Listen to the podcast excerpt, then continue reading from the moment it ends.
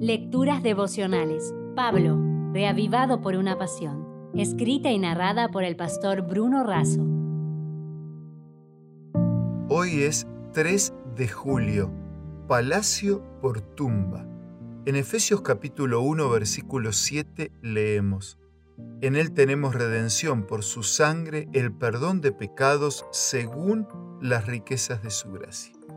¿Cuántas bendiciones obtenemos gracias a Jesucristo? En primer lugar, somos redimidos. Redimir significa comprar y liberar mediante el pago de un precio.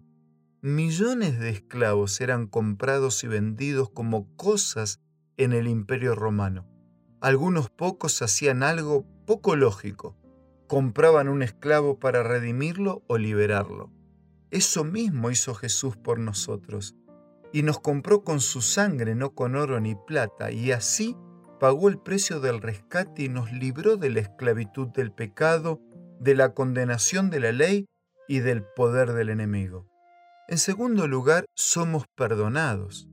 En el día de la expiación el sacerdote confesaba los pecados del pueblo sobre el macho cabrío vivo y lo llevaba al desierto para que se perdiera. Perdonar significa llevar afuera. El enemigo trae nuestros pecados adentro para destruirnos con la culpa. Dios los lleva hacia afuera para reconstruirnos con el perdón.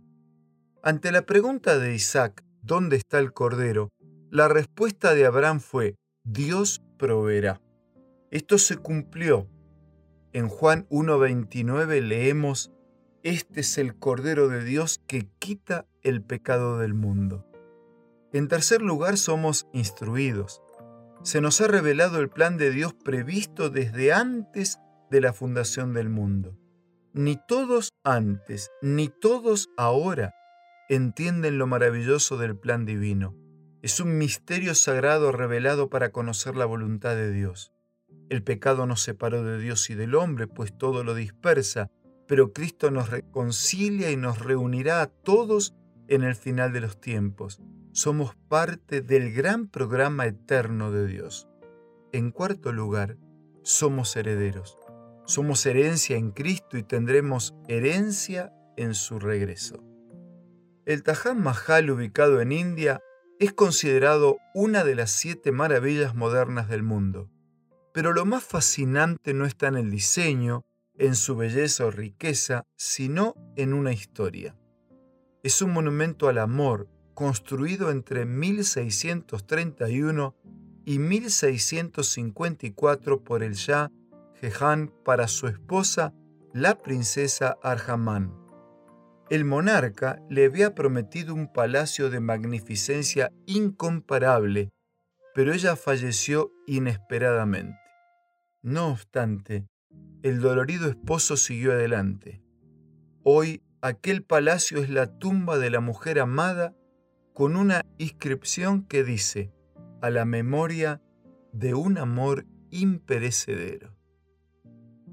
Dejándote un abrazo, despidiéndome por el día de hoy, concluyo de esta manera. Las bendiciones del Hijo nos redimen, nos perdonan, nos instruyen y nos hacen herederos. Este sí es un verdadero, incomparable e imperecedero amor. El pecado hizo de nuestro palacio una tumba, pero Dios transforma nuestra tumba en un palacio eterno. Vivamos agradecidos y comprometidos. Si desea obtener más materiales como este, ingrese a editorialaces.com.